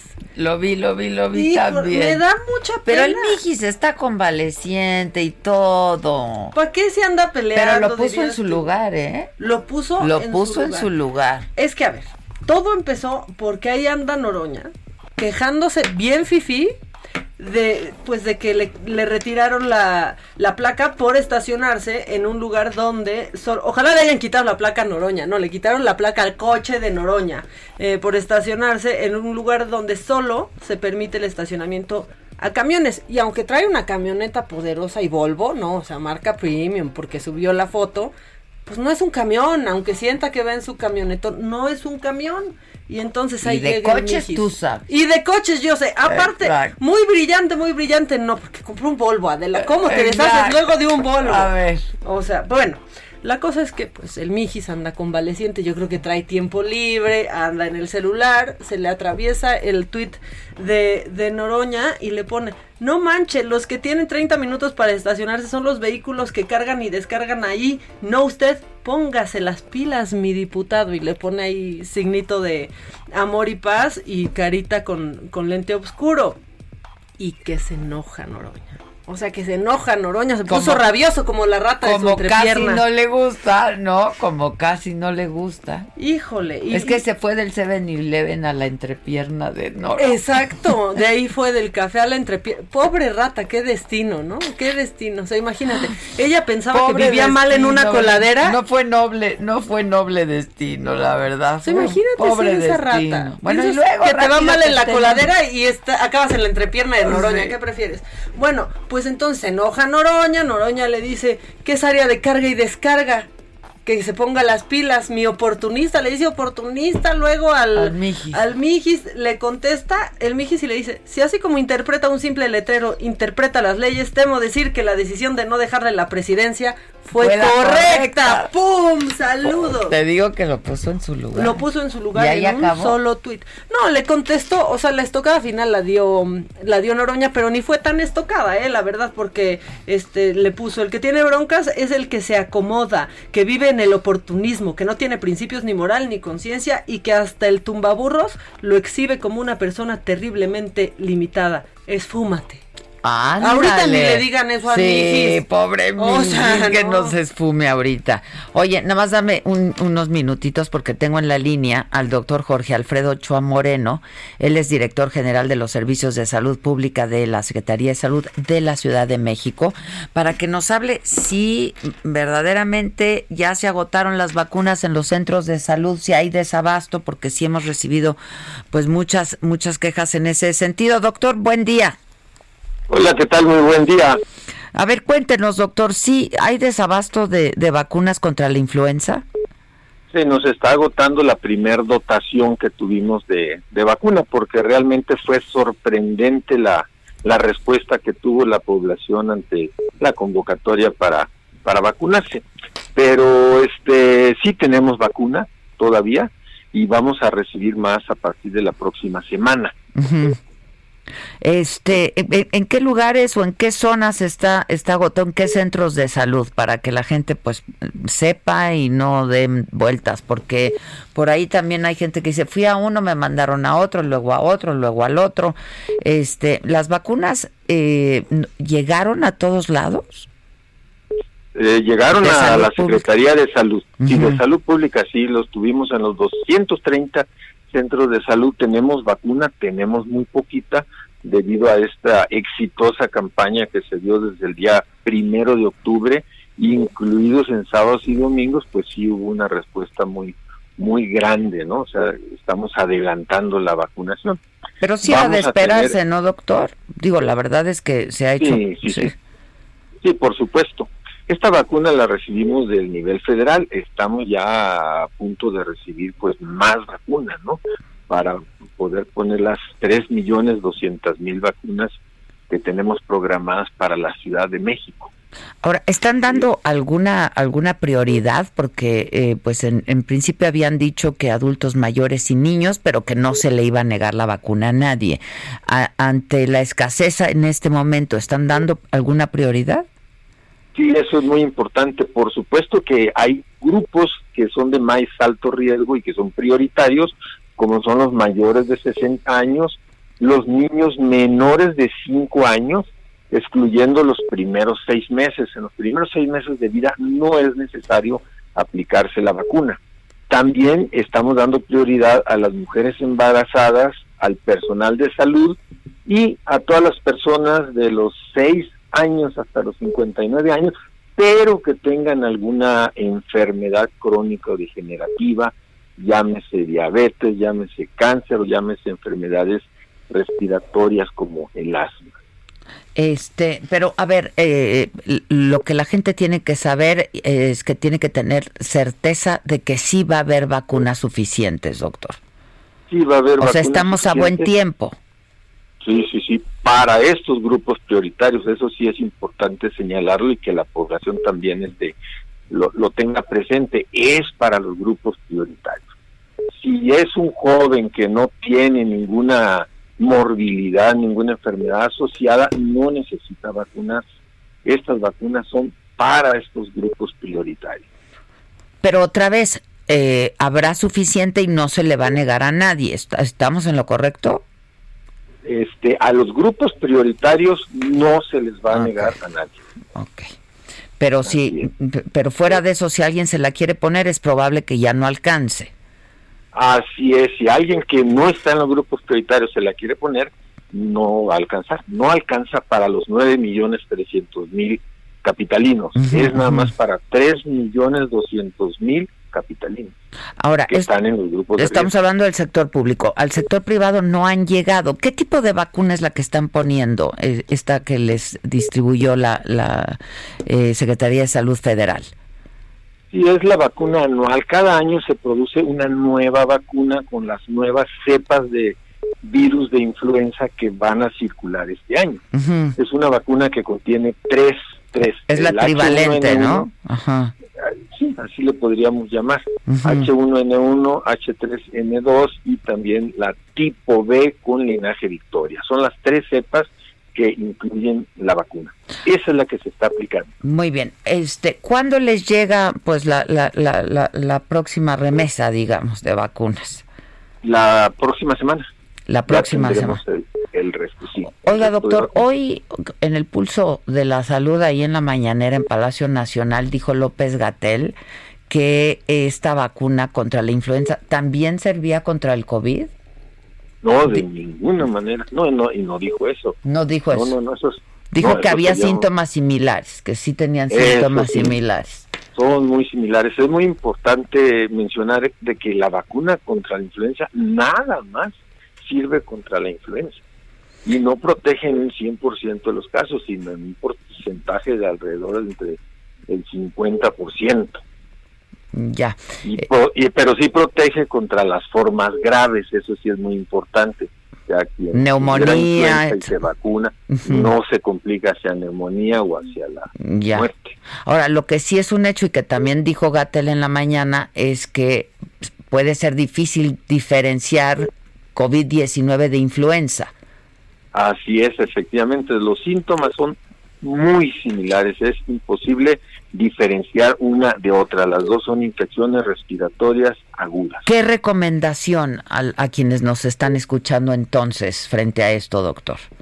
Hacerse la prueba de PCR si uno quiere tener la certeza de si es influenza o es coronavirus, la prueba que estamos aplicando también en los centros de salud y en kioscos de la salud, eso nos va a determinar si el padecimiento es influenza, es coronavirus o ninguna de las dos. Ya, este, y estar atentos, ¿no? La verdad es que no hay que dejar pasar síntomas. Así es, sí, es muy importante la atención oportuna. Así es. Bueno, doctor, pues muchas gracias. Entonces, ahorita sí este hay hay poco poco abasto de vacuna contra la influenza, se le va a dar prioridad a adultos mayores y a menores de edad, mayores de 60, menores de 6 años. Este, ¿no? Pero la semana que entra llega la otra partida, digamos. Exactamente, así va a ser. Buenísimo. Pues muchas gracias, doctor gracias. es el doctor Jorge Alfredo Ochoa Moreno, director general de los Servicios de Salud Pública de la Secretaría de Salud eh, de la Ciudad de México. Eh, si no encuentran ahora, pues eh, eventualmente encontrarán ahora. Hay gente que aunque no esté en estos grupos de mayores de 60 años a menores de 6 años, quiere ponerse la vacuna contra la influenza, ¿no? Que es una manera también de... O sea, lo menos que quiere uno ahorita es que te den las dos. Claro, no, bueno. Entonces, pues es una manera también de, protegerte. Eh, el asunto es que entonces, como no hay suficientes, no va a haber suficientes, en todo caso tendría uno que ponérsela por su cuenta. Al sector privado no han llegado ¿eh? las vacunas contra la influenza. Creo que por lo menos yo le pregunté a un par de doctores y creo que tú también, hasta finales de mes, ¿no? Sí. O, principios de noviembre, sí este, que estaremos a tiempo todavía. Y yo entiendo que esa es tetravalente, la que va a llegar al sector privado. Eh, y tengo ahora en la línea a Gustavo Prado porque hoy es martes y hoy te toca. Gustavito, ¿cómo estás? Hola Adela, hoy me toca. hoy te toca. Ya lo que se pueda, manis, lo que se pueda. lo que caiga. Ya lo, que, caiga. Ya, nos quitamos lo exigente. Miren, algo es algo, ¿no? de eso a nada que. Eh, sí, sí, sí, sí. Ni modo, pues ¿qué le hacemos? Oye, y que hoy nos vas a hablar de una mujer increíble, ¿verdad? Híjole, yo verdaderamente es una de las mujeres que yo más admiro. ¿Sí te conté que la entrevisté? No. Ah, la entrevisté, que por ahí debo de tener una foto con ella, a ver si la encuentro. A la Dayan Pernet. A la Dayan Pernet. Qué mujer. Pues es que fíjate, no, pues es un personajazo. Fíjate que vino en el 2009 y presentó su festival de cine de moda en el Cine Metropolitan. Pues ahí la entrevisté yo. Ahí. Yo creo. Vino en el 2010 y lo presentó en Lunario. Y vino en 2014 y lo presentó en el Franz Mayer. O sea, ha venido tres veces. Pues, en, ah, yo creo que, pues no sé, la entrevisté dos veces, la entrevisté dos veces, fue a la radio cuando yo tenía el programa en, en, eh, imagen. Y ya sabes, toda eh, exótica, ¿no? Extravagante, divina, toda de negro, con esta cosa que se pone en la cabeza. Increíble un peinado como de tres pisos. De tres o cuatro pisos, sí. De tres o cuatro pisos, un poco para la gente que lo oye. Una Amy Whitehouse, totalmente misteriosa, siempre vestido de negra. básicamente ella está vestida de viuda siciliana. Porque ella ha tenido cinco esposos, pero le dolió mucho cuando se le murió el segundo. Y a partir de que se le murió el segundo, se quedó vestida de, de viuda. Ajá. Y resulta que ella estudió este cine en Nueva York. O sea, se casó cinco veces. Sí, pues todavía tenemos esperanza. y resulta que eh, ella se dedicaba a tener su marca de moda y además componía música. De hecho, compuso música para Grace Jones. Esto es muy raro. O sea, hay canciones de Grace Jones que es Diane Pernet, diagonal Grace Jones. Y un día, cuando tenía como 50, dijo, ¿saben qué? Yo hasta aquí llegué con Nueva York y se fue a vivir a París. Y estando en París, resulta que se compró su BlackBerry de la compañía L'Orange y con esto pues ella empezó a ver que podía escribir en el BlackBerry, la invitaban a las pasarelas de moda y ella fue la primera persona en el mundo que tuvo un blog de moda. Y como siempre tenía su velo, entonces esto es a shaded view, como ella dice, una mirada velada. y entonces ella, pues fue la primera que empezó a escribir desde las pasarelas y pues empezó a tener un éxito muy grande. Entonces, curiosamente, ella volvió a su primer amor, el cine, y pues básicamente ella lo que hizo fue que organizó una nueva forma de arte que es esto a lo que le llamamos el fashion film. Y esto del fashion film sería un poco como cortos, pero que tienen un tema muy peculiar, que es fashion, style and beauty, la belleza, el estilo y la moda. Entonces hay algo que pasa muy curioso. A mí un día una muchacha aquí en México me decía, oye, ¿te puedo enseñar mi fashion film? Y le digo, sí, pero solo si no es en blanco y negro abstracto con música de pianito filmado en una casa abandonada. y me dijo, no, no, no, no es eso y entonces empieza unas manchas en blanco y negro súper lento, de flojera loca, con un pianito, con unas muchachas bailando como si estuvieran paralizadas en una, así como congeladas en una casa abandonada. Y eso es terrible porque en México como que no hemos entendido bien hacia dónde debe de ir el fashion film. No son anuncios, porque no es eso, no son videoclips, no son clips de gente bailando, sino lo que se busca es poder tangibilizar eso que pasa en las pasarelas de moda y que alguna vez Robert Altman cuando hizo la película de Preta Porte vio la elegancia. Y precisamente hoy se inaugura el festival A Shaded View of Fashion en su doceava versión y todo el mundo puede ir por 20 pesos porque está en una app que se llama FNL y tú puedes verlo desde tu celular a cualquier pantalla. Y pues se van a estar presentando desde Jean-Paul Gaultier hasta documentales de moda, conferencias, pláticas. María de Medeiros hoy inaugura con una película de, de Frida Kahlo. Entonces, pues todo el mundo tiene que ir a verlo. ¿A dónde nos metemos? FNL es una app que está en todos los celulares de todas las marcas y por 20 pesos ves el festival a partir de hoy, mañana y pasado. Y va a haber desde largometrajes hasta películas de moda, documentales, todo. Entonces, Adela, te invito a verlo. Ya Yo ya puse a remojar mi ropa de red carpet. Ya estás, FNL, ya estás. Así es. Y a ti en, Trapos Trendo, te queremos mucho. Trendo, trendo, te quiero, Adela. ¿Cómo te enteraste? ¿Dónde lo oíste? ¿Quién te lo dijo? Me lo dijo Adela. Regresamos en un momento con más de Me lo dijo Adela por Heraldo Radio. Continuamos con el estilo único y más incluyente, irónico, irreverente y abrasivo en Me lo dijo Adela por Heraldo Radio.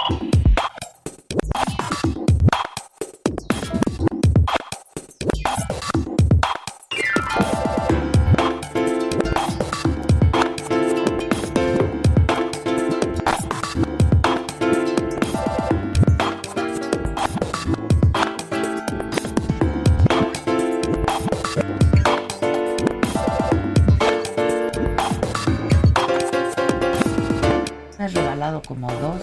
Sí, bien eh, padres. Contribuido. Eh, has contribuido. Los que te dieron baje. ¿Qué, ¿Qué tal? ¿Qué tal? Te dieron Pues, baje de lentes. Este, Johnny Maldonado dice, Adela, qué padre que va a estar vivir Quintana. Lo tenía esperando desde hace tiempo. Paisana de Coahuila. Yo también la he venido esperando desde hace mucho tiempo. Estoy muy contenta que va a estar ahí. Es una mujer muy talentosa. Este, ¿qué más dice la banda? Pues en WhatsApp es que ya están, que no nos están leyendo. Ya ahí vamos, ahí vamos. Pues ¿para qué los leemos si están al aire? Adela y Maca, super dúos, tan excelentes, felicidades. Benito. Este, solo te quitas los lentes con palazuelos, dice Luis Ernesto. Pues porque si no, no lo ves, está bien bronceado. Sí, O sea, de por sí mis lentes Para verlo bien. Y luego el negro. Si no, no lo puede ver uno. Exacto. Que por qué me salí del financiero, porque se acabó mi contrato, mana, y como muchos me quedé en el desempleo.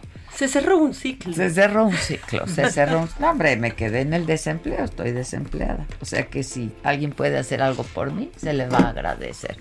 Ya estamos, ya estamos de regreso, manita. ¿Qué dice la banda del WhatsApp? Porque La- no hay que desatender a nuestros... Dante no me ha escrito Dante. Dante, por aquí está, no, está nuestro amigo de Acapulco, están todos.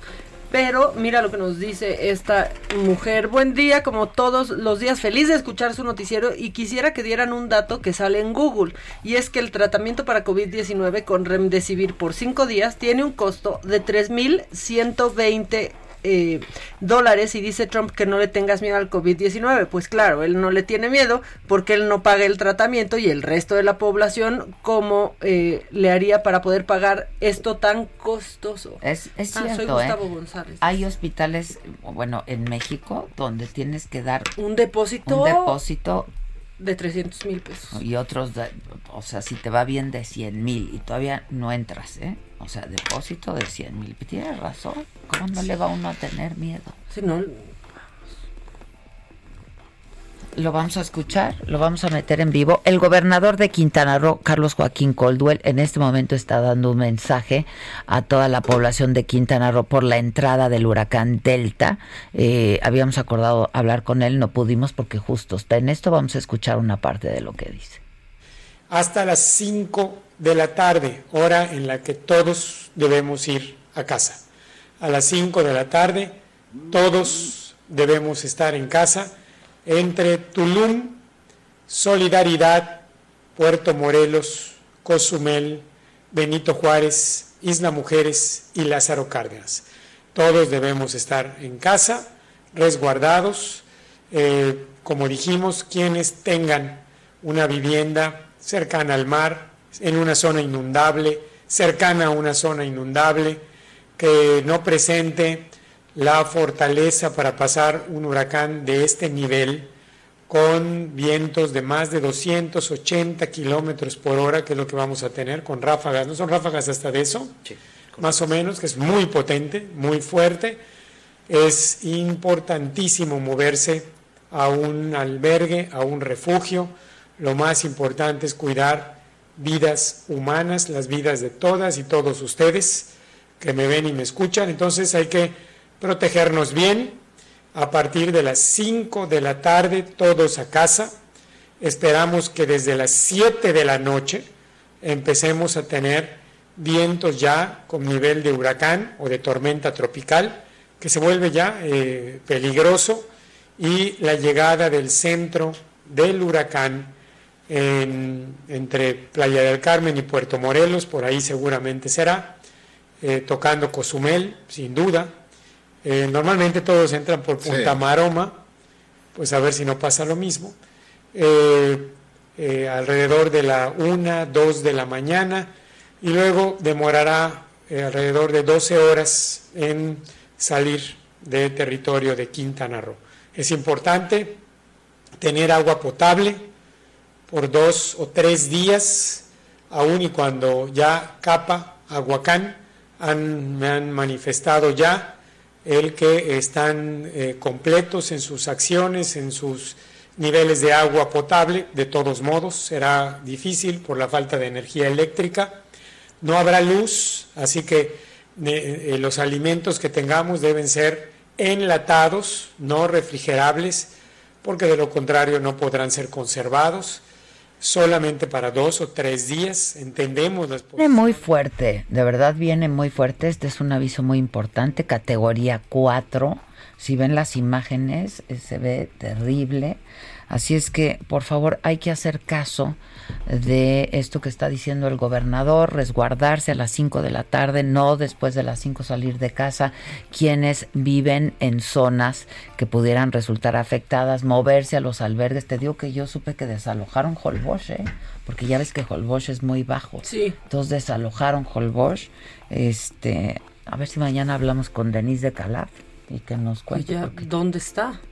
Para que nos diga dónde. ¿Dónde se Ella es la dueña de Holbox, casi casi. terrateniente. ¿no? terrateniente. Este, pues, se fue ahí hace muchos años. Cristina Gómez dice: Hola, me encanta escucharlas, me acompañan en mi trabajo y saludos desde Indianápolis. Ya lo había dado, Josuecillo. ¿Sí, verdad? Sí, ya de Indianápolis, ya, Este, es bien importante, por favor, que tomen precauciones. A ver, un par de llamadas y vamos con nuestros abogados de cabecera, porque hoy es martes.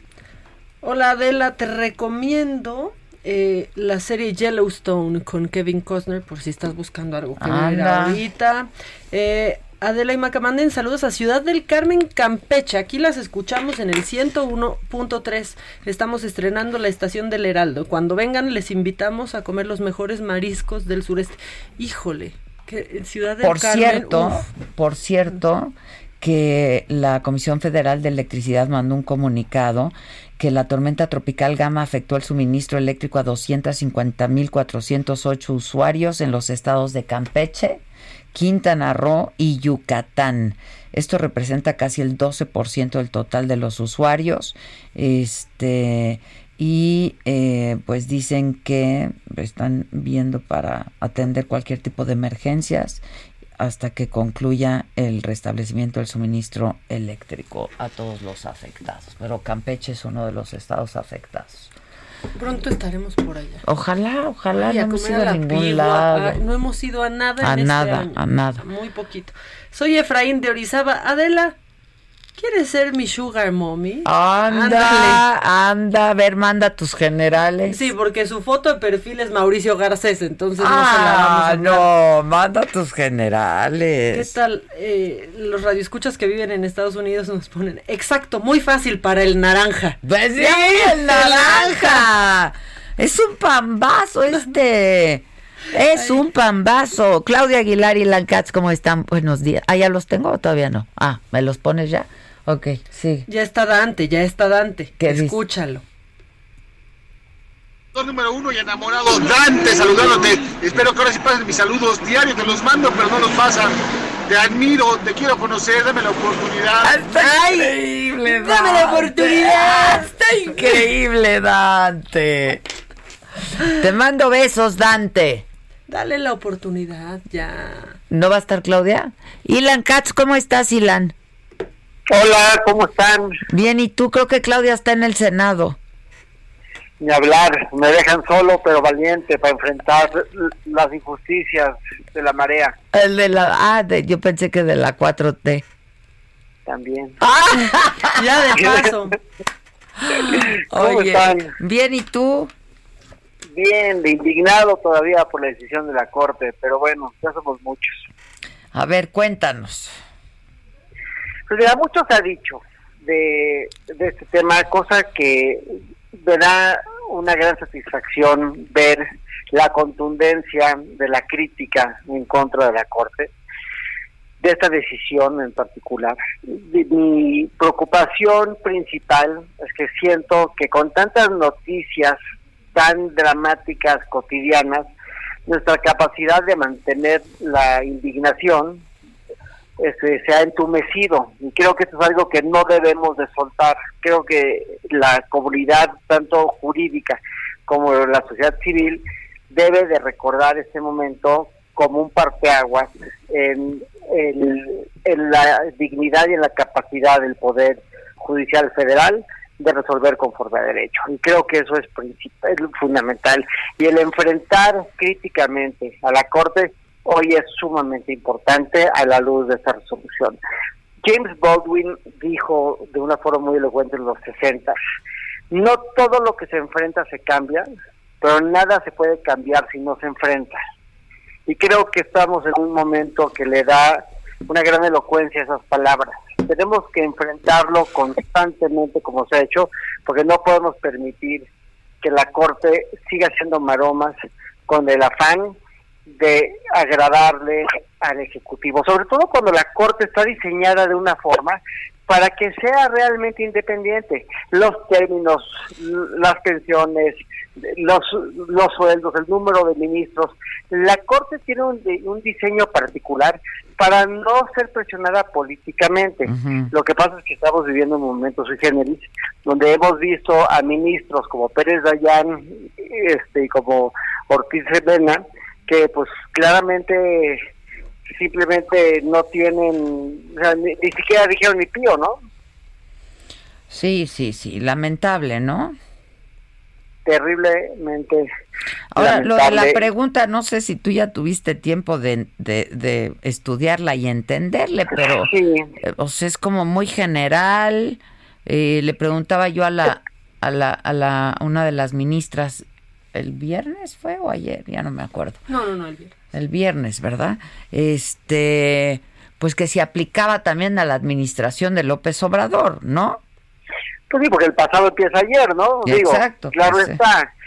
Pues lo que pasa es que veo muy difícil, o sea, puede aplicar a ayer, eh, o sea, a esa administración, pero pues es altamente improbable que lo que lo hagan.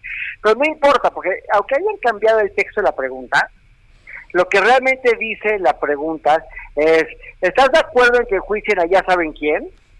Sí, sí. porque ya me quitaron los nombres, pues todos no sabemos de quién están hablando, porque pues hasta dando los periódicos del país, o sea, el hecho de quitar los nombres no cambia que sabemos perfectamente bien a quién va dirigido. Y hoy dijo Monreal que quieren cambiar la consulta a las elecciones. Digo, pues digo, se está dejando ver. Es justo lo que el- te iba a decir, sí, sí, sí. Tendrían que cambiar la constitución para que eso ocurra, ¿no? Bueno, van a cambiar lo que quieran porque no les importa. O sea, mi punto es la legalidad el día de hoy no es un, o sea, no es un límite, sino más bien es algo que es terriblemente manipulable, lo hemos visto. Pero independientemente de que tengan que hacer los cambios, a que los puedan hacer, que los tendría que estudiar a más detalle, lo que veo es que el fin político de la consulta se deja ver claramente. Si antes ya era obvio, ahora es aún más obvio, porque cambiar las fechas de la consulta a el día de la elección tiene una carga política dramática, terriblemente dramática. Y lo que sí me gustaría compartirle a todos los que nos escuchan, que el sacrificar la legalidad por, por el cambio es como sacrificar tu alma por un deseo. No va a salir bien. La legalidad existe por algo. Es sumamente importante. Un país sin legalidad, y, lo estamos viendo ahora, claro está que se ha quedado la inversión, no, hay proyectos de, eh, inmobiliarios, porque no hay legalidad. Sin legalidad no puede haber absolutamente nada y el país está cayendo y se va a seguir cayendo si no puede haber legalidad. Pues sí, muy lamentable, ¿verdad? Terriblemente lamentable. Y espero que, que la crítica, que nunca, yo creo que al cambiar la pregunta esperaban que la crítica sea menor, trataron de apaciguar un poco la crítica con este, con este cambio en el lenguaje, pero en la realidad nada más generaron mayor indignación porque se veía el esfuerzo, eh, o sea, realmente era La- pasa o no Como pasa, dicen, ¿no? la maroma política, ¿no? Sí. Así es. Y, y- y aparte, ya en la practicidad, te son- o sea, si, si la bronca es que no tenemos dinero, va a costar una fortuna. Ocho mil millones. Entonces, lo político, una vez más, va por encima del bienestar. Porque si no hay para los niños con cáncer, no entiendo cómo puede haber para esto. Digo, ¿dónde están las prioridades? Sí, claro. ¿No? Aparte de que las comisiones de la verdad, como decía Saldívar Concilio, eh, eh, el escuchar una comisión de la verdad me parece un ejercicio fascista. No tenemos por qué tener comisiones de la verdad en un país social, democrático, moderno como el que tenemos en México, a pesar del gobierno que tenemos. Pero entonces vamos a gastar el dinero que no le damos a los niños con cáncer para hacer una encuesta que a nadie le importa más que al presidente. Es, es terrible, totalmente terrible. Sí lo es. Sí lo es ¿No? terrible. En fin, En lo, fin. lo más importante es que la crítica no se vea doblegada. Yo soy muy orgulloso de mi barra de abogados que hizo un planteamiento que obviamente le generó algo de dolor al ministro Saldívar porque él fue muy crítico del posicionamiento de la barra. La barra yo creo que fue sumamente valiente y sumamente eficiente en decir que había sacrificado la Corte de sus principios por tratar de acomodarse a, pues, a la popularidad. Y después dijo Saldívar de una forma interesante, dijo, se equivoca la barra en su conclusión porque no fuimos populares. Lo que se lo yo creo que nunca entendió Saldívar lo que quería decir el comunicado de la barra. No, la barra no piensa que quisieron ser populares con la prensa. Sí, Los que sí. piensan que quisieron ser populares con el ejecutivo y eso es muy distinto. Ya. Bueno, Ilan, te mando un abrazo. Gracias. Besotes, bye. Gracias, cuídate mucho. Tiene razón, Ilan Katz. Tengo en la línea telefónica al gobernador eh, de Quintana Roo, Carlos Joaquín Coldwell. Carlos, ¿cómo estás, gobernador? Buen día. Hola Adela, ¿cómo estás? Me da mucho gusto saludarte. ¿Cómo te ha Bien? ¿ya estás bien de salud? Ya, muy bien, muchas gracias. Está, estuvo duro, ¿verdad? Estuvo difícil. Bueno, aquí vamos eh, avanzando. Y bueno, ahora con, con esta contingencia que Sí, justo eh, pasábamos. acapara nuestra atención, por Sí, supuesto. pasábamos con el, compartimos con el auditorio un fragmento, te agarramos ya tarde de esta conferencia, este mensaje que estabas dando, eh, pero viene fuerte, ¿no? Categoría 4, gama. Se acaba de convertir a categoría 4, es Delta, es ya Delta, eh, el, el huracán Delta. Se acabaron las letras del alfabeto este año en el Océano Atlántico y empezamos ya con el alfabeto griego. Griego. Entonces ya pasó el alfa, el beta, el gamma, Gamma y y ahora delta. vamos en delta y este delta se convirtió en huracán.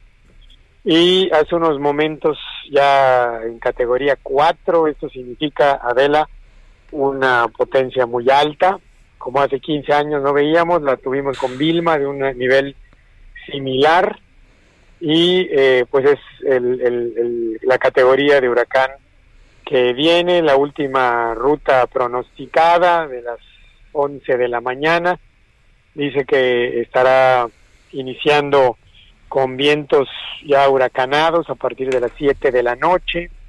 Eh, el centro del huracán se espera alrededor de la 1, 2 de la mañana y se estima estará entrando en el centro, eh, el, el centro entre Playa del Carmen y Puerto Morelos, ahí a la altura, poco arriba, al norte de Punta Maroma.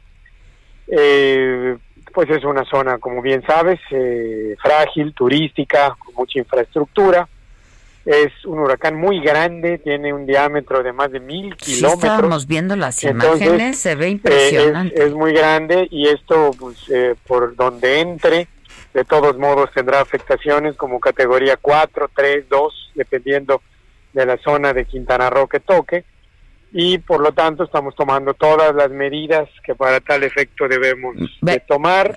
¿Me puedes enumerar estas medidas? Escuchábamos que la- pe- pedías que la gente no salga después de las 5 de la tarde, que la gente se vaya a algunos albergues que han sido este ya instalados. Dicen que los desastres naturales no existen, que existen los fenómenos naturales y sé que pues estás eh, estás trabajando. ¿Ya está allí el secretario de Marina, gobernador? Sí, acaba, acaba de llegar, estoy precisamente eh, yendo a una reunión con él. Y se están preparando para que no sea un desastre, ¿no? Una mesa de coordinación de protección civil dentro de una hora aproximadamente. El centro de mando que lo tendremos aquí en Cancún, en el Palacio Municipal de Cancún. Y eh, eh, estará participando, por supuesto, el señor secretario de Marina. Está también el, el general Aguirre, de, jefe de la décima región eh, militar y eh, entiendo también la coordinadora de Protección Civil Nacional que está también aquí en, en Cancún. Vamos a, a trabajar en ese sentido, pero sí, lo que hemos hecho es desde las 8 de la mañana, empezamos ley seca en toda la parte norte del estado. A la una de la tarde serán suspendidas todas las actividades laborales. Eh, solamente permanecerán las actividades esenciales hasta las 5 de la tarde y a partir de esa hora todos deberán estar en casa.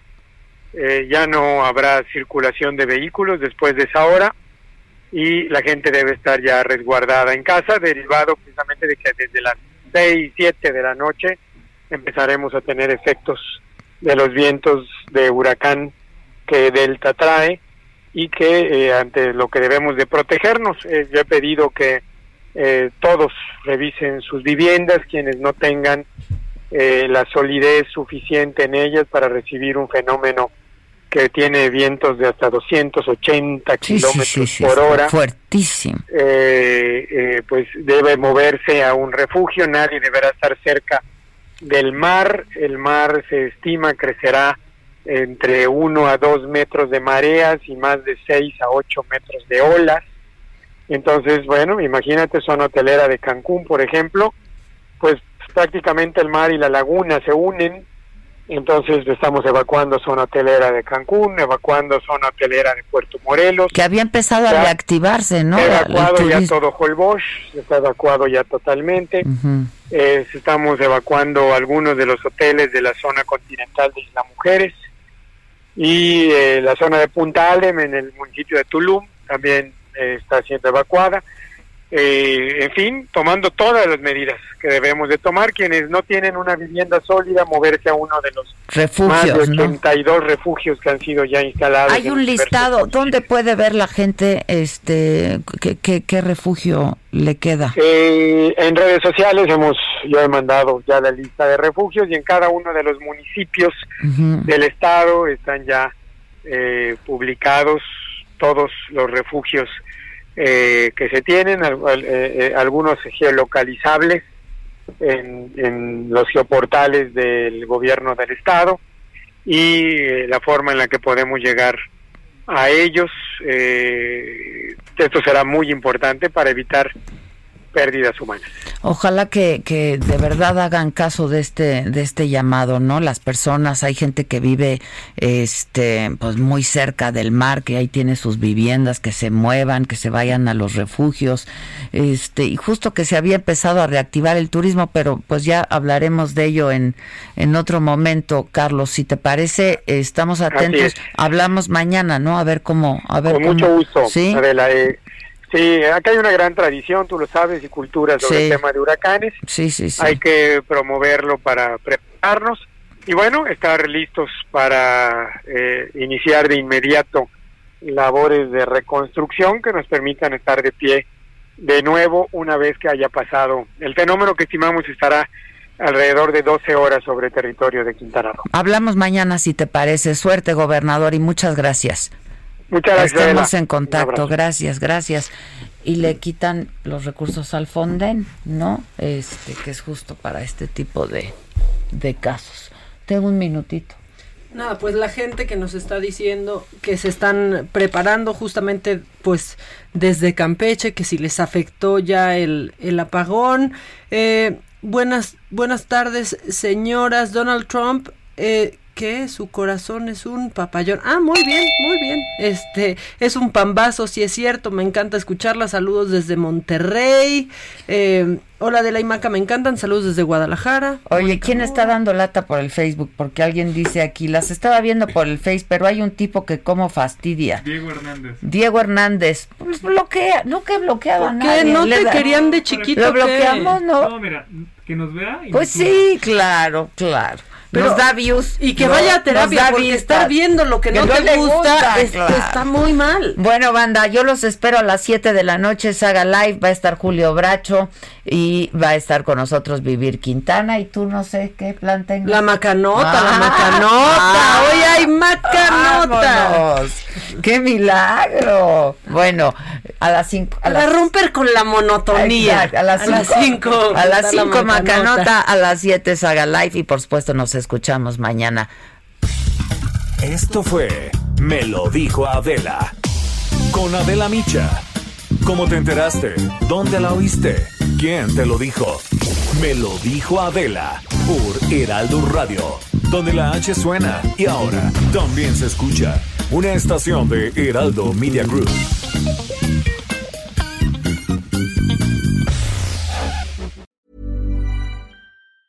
Want truly hydrated skin? Meet Osea's Body Care Breakthrough Hyaluronic Body Serum. It's clinically proven to increase hydration by 161%. It's lightweight, fast absorbing, and delivers 24 hours of hydration for silky smooth skin without any sticky afterfeel.